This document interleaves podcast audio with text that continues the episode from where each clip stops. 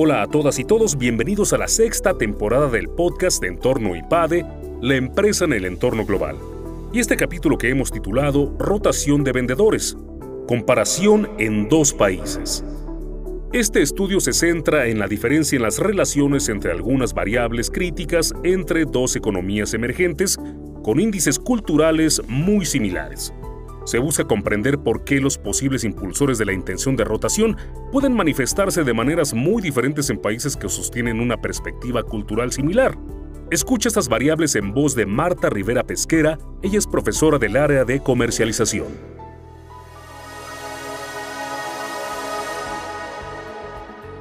He hecho mucha investigación académica sobre el mundo de Salesforce Management, lo que son equipos comerciales, y el día de hoy quisiera introducirlos a mi último artículo que escribimos en coautoría con dos colegas de Estados Unidos. Uno de ellos es Vincent Onima de Babson College y el otro es J.P. Mulkey de Northeastern University.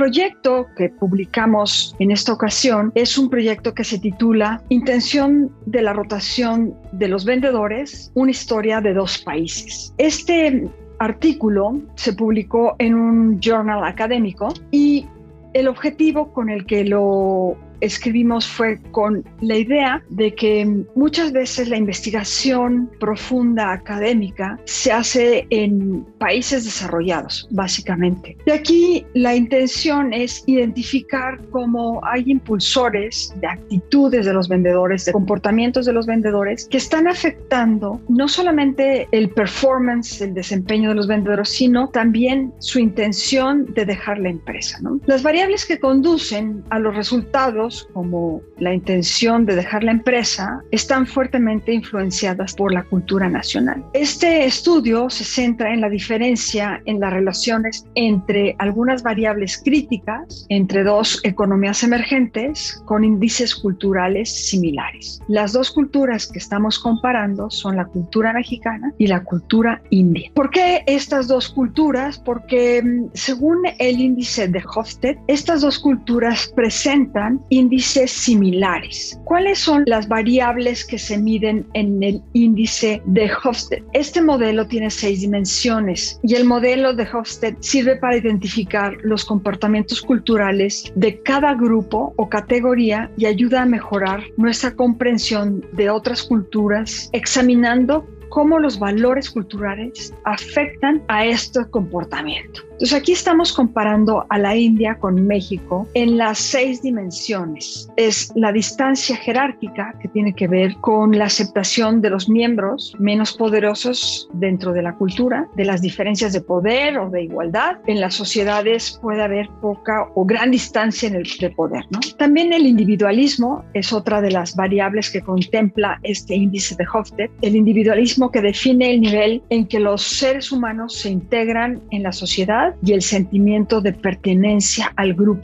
Una tercera dimensión es la masculinidad. El índice de Hofstede compara las culturas buscando la tendencia de una cultura hacia patrones de conducta con mayor masculinidad o mayor feminidad. Otra dimensión que considera este índice es la aversión a la incertidumbre, que tanto aversión tiene a esta incertidumbre la cultura en general. La orientación a largo plazo en términos de su propensión al ahorro, a la perseverancia, etc. Y la última dimensión que considera este índice es la indulgencia versus la contención. Esta dimensión última tiende a explicar la visión de la vida que una cultura tiene, si es optimista o positiva o si es pesimista y negativa, que es la cultura optimista, es la cultura cultura indulgente o la pesimista es la cultura contenida. El índice Hofstede nos indica que las culturas de México y la cultura india son muy parecidas en este índice, por eso estas dos culturas. Adicional a la selección de estas dos culturas, resulta que dos de los autores de esta publicación pertenecemos a estas culturas. Uno de ellos pertenece a la cultura india y otros pertenecemos a la cultura mexicana. Entonces, también eso facilitó el desarrollo y el acceso a una muestra. ¿no? El diseño y la metodología, así como el enfoque de este artículo, tiene que ver con la utilización de una encuesta. Utilizamos una encuesta para recopilar las respuestas de los vendedores en los dos países, la misma encuesta. Y se utilizaron análisis de correlación y modelos de ecuaciones estructurales para darle apoyo a las hipótesis planteadas. ¿Qué hipótesis planteamos? ¿Qué es lo que estamos planteando en nuestro artículo? En nuestro artículo estamos planteando cuál es la relación que existe entre el estrés que sienten los vendedores y sus emociones y cómo estas se ven afectadas por la confianza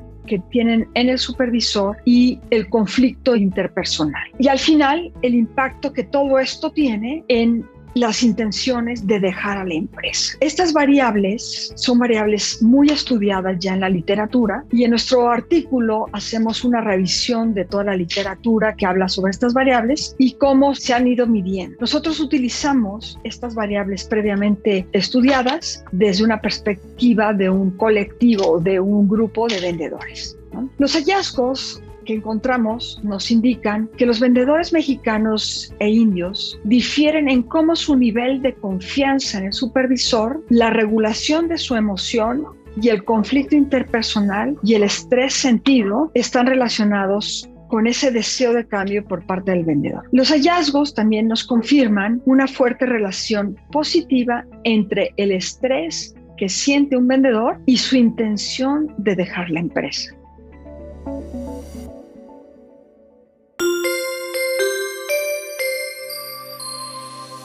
Te invitamos a suscribirte a nuestro canal de YouTube IPADE News Media y también a visitar ipade.mx diagonal blog. En este sitio vas a encontrar videos muy interesantes, artículos e infografías, todo relacionado con el mundo empresarial de la actualidad. Y por supuesto te invitamos a compartir este contenido. IPADE